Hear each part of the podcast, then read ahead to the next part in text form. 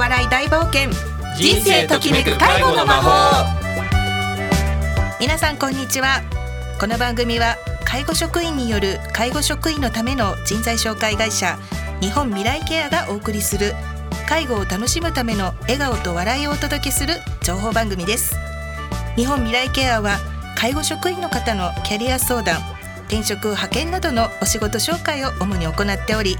昨年吉祥寺にオープンしました。この番組では介護職として働いている方や介護に関わっている方の本音トーク介護にまつわる嬉しい話苦労や相談などみんなで知恵を出し合う時間にしていきたいと思っています。本日のお相手は日本未来ケアの新田とアシスタントの小山千春です。よろしくお願いいたします。今回もよろしくお願いいたします。さて新田さん、はい6月に入りまして、はい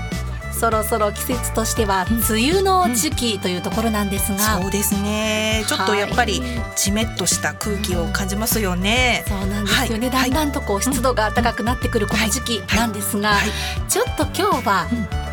視点をぐっと変えてみまして、はい。雨の日ならではの楽しみ方、はい。また新田さんの雨の日の過ごし方なんかを伺っていこうかなと思うんですが、ねえ難しいテーマですね。雨の日の過ごし方。そうですね。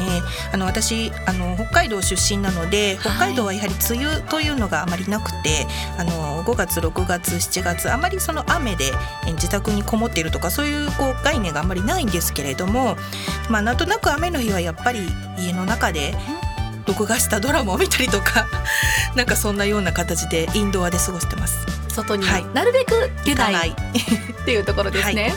でも北海道とまたこの東京のはい。梅雨の時期、うん。ちょっとねじめっとした体のこの感じ方もはい。違ってくるかなと思いますけれども、はい。東京に来られて、はい。この6月、まあ、梅雨のこれからの時期、はい。なかなか気分もちょっと沈みがちにはなってしまいますけれども、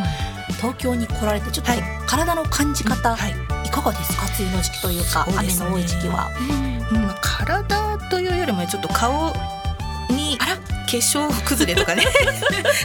その辺はちょっと気になりますよね。女性ならではのはいはい。お悩みですよね。気をつけています。はいどうしてもやっぱこう、暖かくなってくる時期でもありますけれども、はい。さらにそこに雨がはい。重なるというところで、はい。ちょっとこう女性としてははい。なかなかね、はい。難しいところもあるとはお思いますけれども、年頃なのですみませんリスナーの皆様も年度の、はい。ああるあるだなって思われることも多いと思います。気をつけていきましょう。はい、はい。そんなあるあるまたね今回はマイナスをちょっとこう視点を変えてプラスに変えるい。というところも前振りで今お話をしてみましたが、はい今回前回に引き続きまして得する働き方というテーマについてお話を伺っていきたいと思います、それでは介護と笑い大冒険人生ときめく介護の魔法スタートです。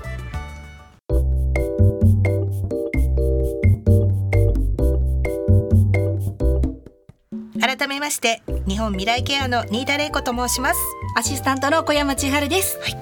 本日は前回に引き続きゲストにケアマネージャーの五郎さんと介護スタッフとして働いていらっしゃる川崎真代さんにお越しいただいています、はい。このお二人をお迎えして得する働き方今回はスタッフ編まあ第2弾ということでお送りしていきたいと思います。はい。ではお二人ともよろしくお願いします。よろしくお願いします。前回ね、はい。ちょっとあのー五郎さんも含めてなんですけどちょっとこんな新人は困るとか、はい。なんかこう入ってからちょっと困るみたいなええ。話をあのいくつかあの皆さんでしたんですけれども、はい。結構心当たりがねありましたよねね私もすごいあるあるでこうええ自分のことを言われてるような、はい。あの話をしながらこう思ってたりもしたんですけれども、やっぱりこういう話ってあのいろんなところで出てくる話で皆さんあの思い当たることがあるかなと思うので、はい。今日はねそんな中あのお越しいただいてます、えー川崎真代ちゃんなんですけれども、えー彼女はですねあの日本未来ケアの、えー介護スタッフさんとして、えー勤務を今していただいております。で彼女はこうちょっとあの明るくて元気なキャラクターでいらっしゃるんですけれどもなんか趣味を聞くとねホラー映画が好きだったりとか、山ガール的なものがあったりとかちょっとこうミステリアスな部分もあったりとかしてあのとってもこう魅力的なあのスタッフさんになりますね。では改めて、うん、もう一人の今回のゲスト川崎真代さんについて伺っていきたいと思いますまずはですね以前は病院で看護助手として働かれていて半年前に転身されて現在は介護スタッフとして働いていらっしゃるということですけれども真代さん、はい、改めて簡単に自己紹介もお願いいたします。はい。えー、よくカイヤと間違われる川崎麻世です。なんか川崎麻世って聞くと皆さんまず出てくるのがカイヤなんですよね。カイヤじゃない方です。はい、はい、で3年近くぐらい看護助手を病院でやってましてで入浴介助とか車椅子への異常とか結構その辺を中心にやってたんですけどあんまりあの患者さんとの関わりはそんなに深くないのでもっと人と深く関わりたいなと思って介護士の方を本格的に目指して転職しました。はい、それがおよそ半年前ということで、はい、そして新田さんの方からご紹介も先ほどありましたが、いろいろご趣味もあるということで、はい、まずは新田さんどちらから伺ってまいりましょうかね。どうしましょうね。多趣味すぎてね、ねちょっとそのちなみにあの山がある的なところで言うと、どんなところに行かれたりするんですか？基本的にそうですね、うん、山登りなんですけどそんなに標高高くない1,000メートル前後ぐらいまでの山が多くて、うん、今日は秩父の双子山に登ってきました。え今日ですか？はい。朝5時ぐらいに家を出て。朝登山ですか？しかも。で山頂で火鍋しゃぶしゃぶを食べて 下山してきましたワイルドですね。アクティブな山があるっていうとこうほんわかふわふわなイメージがあったんですけれども、ものすごいアクティブですね。はい、がっつり系で言ってますね。はい、かと思いきや先ほどもご紹介がありましたが、ホラーも好きと。はい。あのー うちネットフリックス見てるんですけどもう何の予定もない日は一日中家にこもって海外ドラマとかあのホラー映画をひたすら見漁ってます。へえなんかこうホラー映画っていうと本当にこう日本の怖いホラー背筋がゾクゾクっとするホラーとちょっとこうサスペンス要素というか、推理要素が含むものもありますけど、はい、どういうものがお好きなんですか？結構海外系のゾンビ系とか、まあ、スプラッタまでいかないんですけどあの異形のもの？なんか化け物系？人間じゃない。そう あの人が人を殺していくサスペンス系よりも異形ものとかそういうものが好きですね。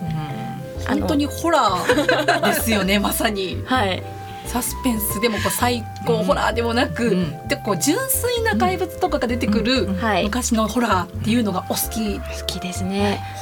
昔はでも13日の金曜日とかすごい好きでした。ジェイソン。はい。懐かしい。懐かしいですね。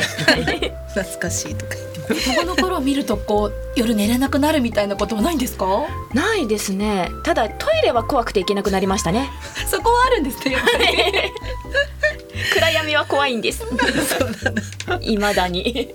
でもこう暗闇というとなかなかこうお仕事も夜遅くまで働かれることも多いと思いますけれども。そうですね、はい、夜勤もやってます、介護のお仕事始められていかがですか？この介護職の印象と言いますか？印象ですね、やっぱ大変ですよね。第一印象は。あの看護助手の時は排泄とかそういったのはやってなかったので、おむつをつけるのが初めてだったんですよ。でおむつのつけ方も分からずで教えてもらっても先輩方がパパってやっちゃうのでなんか実際やってみると全然うまくできないんですよ。それがすごく困ったりとか、うん、しましたね。やっぱりこうやり慣れてそこまで昔とは違う職ではないにもかかわらず、やはりその職ならではの 少し困った部分だったわからない部分っていうのもあるわけですよね。はい、他にもこうちょっとここは困ったなとか戸惑ったなってことってありますか？そうですね。あの病院で入浴介助はやってたんですけど、うん、あの整形だったので。湯船には入らなかったんですね。でシャワー浴だけだったのであの施設あ有料で働くようになってからあの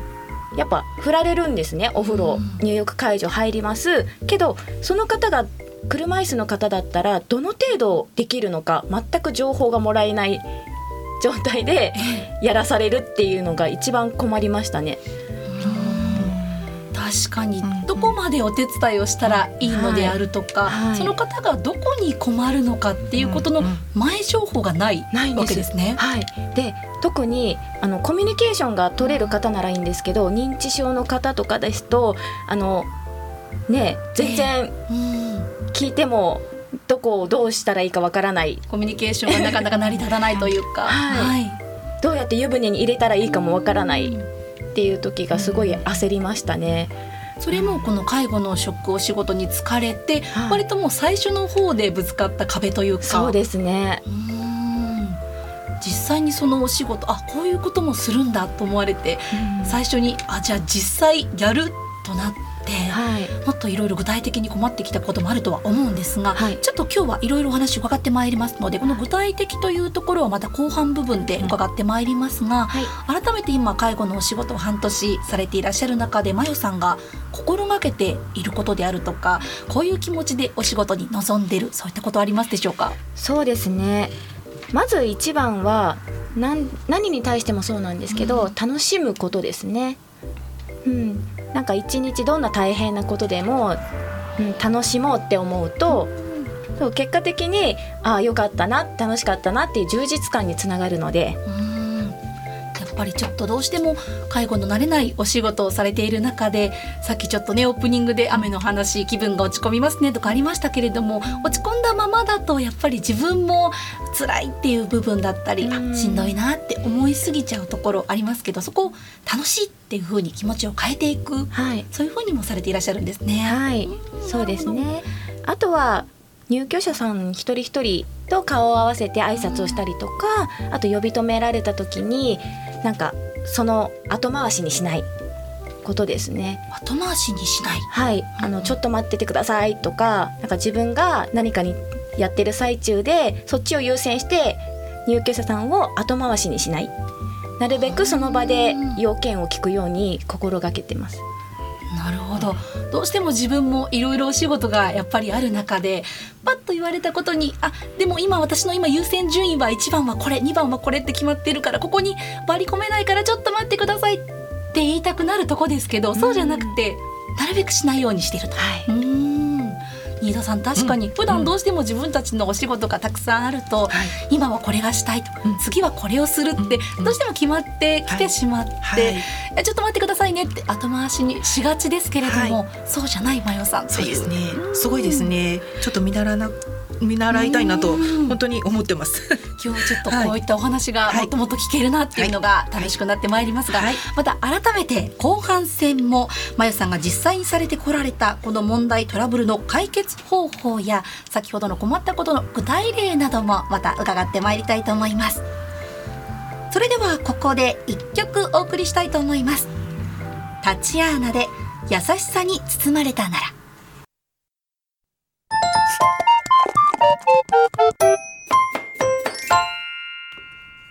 とお笑い大冒険。人生ときめく介護の魔法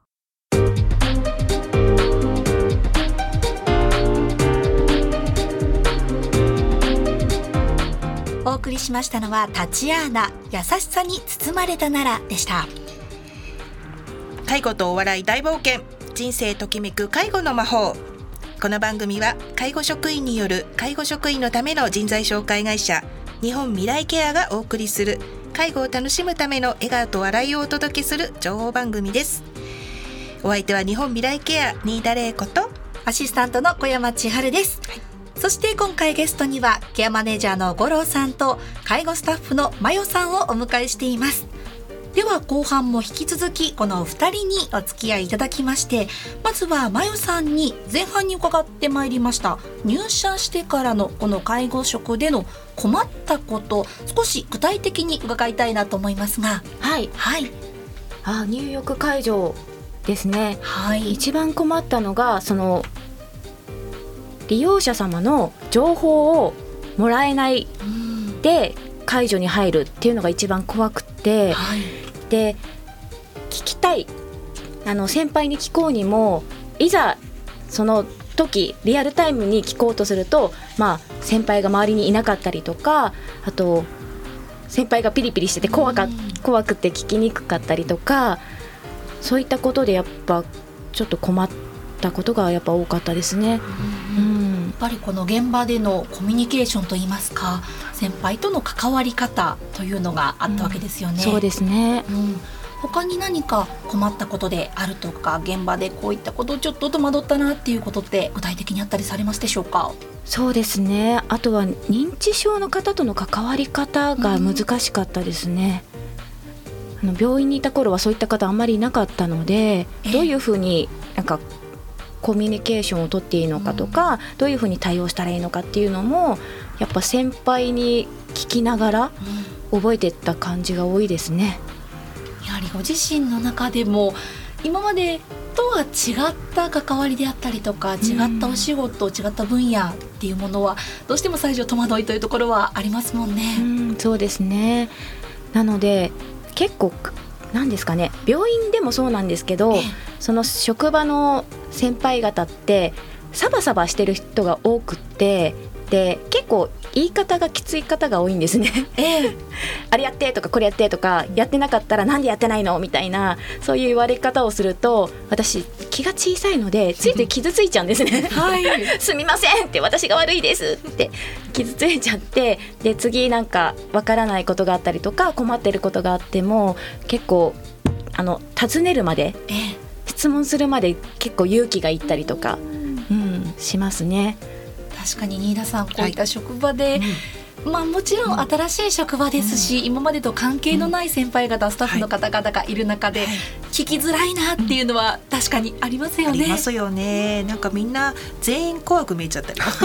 しました私は。確かに みんな怖くて。うん、ありますね、はい、そこは、はい。そしてそれをまよさんはどういうふうに解決に導いていったのかをちょっと伺いたいなと思うんですが、聞きづらいなっていう時はどういうふうにされてるんですか？そうですね。まず相手がどういう状況かを観察してやっぱ今いいですかってあの事前に確認をしてから実はこういうことで具体的に困ってるんです教えてくださいってあの謙虚な姿勢で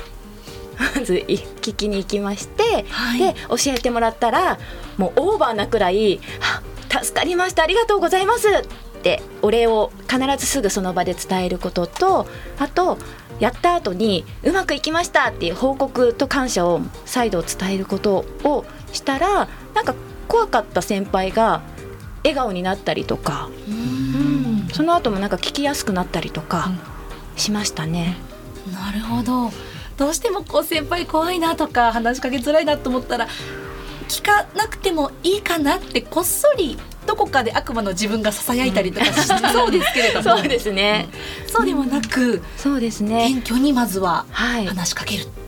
やっぱあの分からないままにしておくことがやっぱ自分としては一番怖いことなのでどうしたら教えてもらえるかっていうところを考えて具体的にこういうところで困ってるんですけどっていろんなできれば複数の先輩に質問するようにしましたね。なるほど複数の先輩に。はい、でおむつのつけ方一つでも結構いろんなやり方があって、こういうふうにやるとまあ利用者様が楽だよとかあと横漏れしないやり方とかあとそうですねこういうふうにするとまあ自分がやりやすいよとか、いろんなやり方を教わってその中で自分がやりやすい方法を見つけてやっていくっていう感じで覚えていきました。確かに実際に働かれている以上わからないことをわからないままにしておくっていうことはできないですもんね。はい、最大のストレスですね。うんそうなった時にいろんな先輩一人ではなくて聞いてみていい方法が何かないかなってご自身で探っていかれたわけですね。はい。なるほど。新田さんやっぱりこの先輩との関わり方、マヤさんの対応、はい、素晴らしいですね。素晴らしいですね。本当にもう頭が下がります。はい、でも実際マヤさんそういった形で先輩とのコミュニケーション現場でのコミュニケーションやり取りをされていらっしゃるわけですけれども、はい他に例えばこういった解決法でとかご自身の気持ちの面とかはい。かがですか、はい、この仕事になかなか慣れない中ストレスであったりあるかなと思いますが。はいそうですね。最初の頃ってやっぱわからないこともいっぱいだから、仕事仕事がねやっぱうまくできなくて先輩に怒られたりとかよくすると思うんですけどそういう時にやっぱ理不尽さについつい自分もイライラしちゃったりとか逆に自分を必要以上に責めてしまって自己嫌悪してしまったりとかするんですけどそういう時ってとりあえず自分のその感じてることを観察するようにしてます。観察をする、はい、はい、というのは？そうですね。なんか自分の感情をなん無理やりポジティブにしようとせずにまず感じてみる。でイライラしてその先輩に対してムカついたら、まあ、頭の中であ思いつく限りのセリフをその先輩に言うんですよ。頭の中でね。こっちだって大変なんだよとか、あとそういう言い方しなくたっていいじゃないとか、いろんなことをもう言いたいだけ言って気が済んだ時にあなんで先輩はあんな風に私を叱ったんだろうとか、あと自分がそうですね。自分がその言われたことに対してことによって逆にどんなメリットがあっただろう？っていうふうに発想を切り替えることができるんですね。視点を変えるというか。うん、そのことによってムカつく先輩であっても、逆になんか感謝が湧いてくるんですよね。そう教えてもらえてよかっただったりとか言い方は問題だけれども、結果的に自分の成長につながったなとかあと私がもたもたしてる間に先輩は別の仕事を一生懸命フォローしてくれてたんだなっていうところにまで目が行くようになりましたね。なるほど発想の転換といいますか、はい、視点を変えてみるっていうところでご自身のまずは押さえつけずに観察をして、はい、頭の中でではありますけれども一回発散してしまうというか、はい、でその後なんで先輩はそうだったんだろうとか、うん、なんでこういうことを言われたんだろうとか、うん、いろいろそこから分析をしていくわけなんですね。そうですね。でそういうふうにしていくとやっぱ自然と感謝が湧いてくるので、うんその先輩に対して「ありがとうございました」「助かりました」って言えるようになるんですね。そうすると先輩は悪い気しないんですよ。この先輩というところで五郎さん、はい、やはりこういった形で職場での対応コミュニケーションであったりご自身の気持ちのストレスであったりそういうのを解消されてこられるまよさんのお話素晴らしかったですけれども今日は、はい、伺ってみて、実際この先輩と言われる立場に今はいらっしゃるベテラン職員の、まあ一応ですけども、はい、さんですけれども今日のお話伺っていかがですか？えー、そうですね。あのもう本当に付け加えることがないぐらいいの、えー、お話だったんですけれども、はい、えー、まあ、先輩ってなんていうのかなあの自分と同じレベルをどうしても後輩にも求めるところがあってあの言わなくても分かるだろう見れば分かるだろうみたいなところもあると思うんですけどもあのさっきおっしゃったように単に言い方がねあのきつい先輩もいるしあの教え方が下手くそな 先輩もね 当然いるわけだし、えー、なんかイライラしてね仕事が忙しいとか家庭でなんかいざこざがあって イライラしたりとかそういう状況をねまゆさんみたいに客観的にあ先輩にも先輩の事情があるんだなみたいな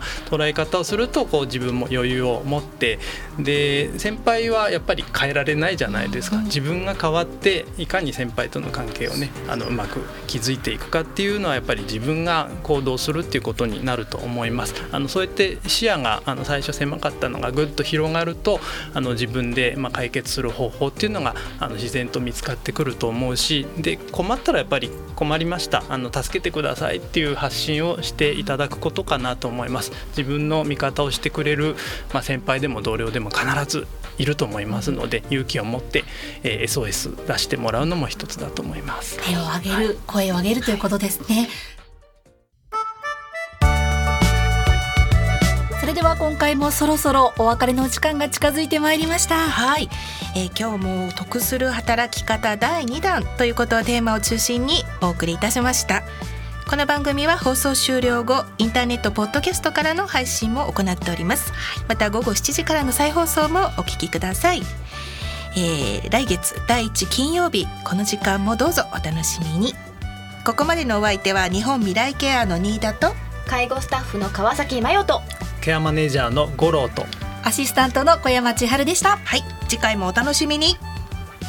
ではここで最後に一曲お届けしましょう。千と千尋の神隠しよりかなフューチャリングつぐね。いつも何度でも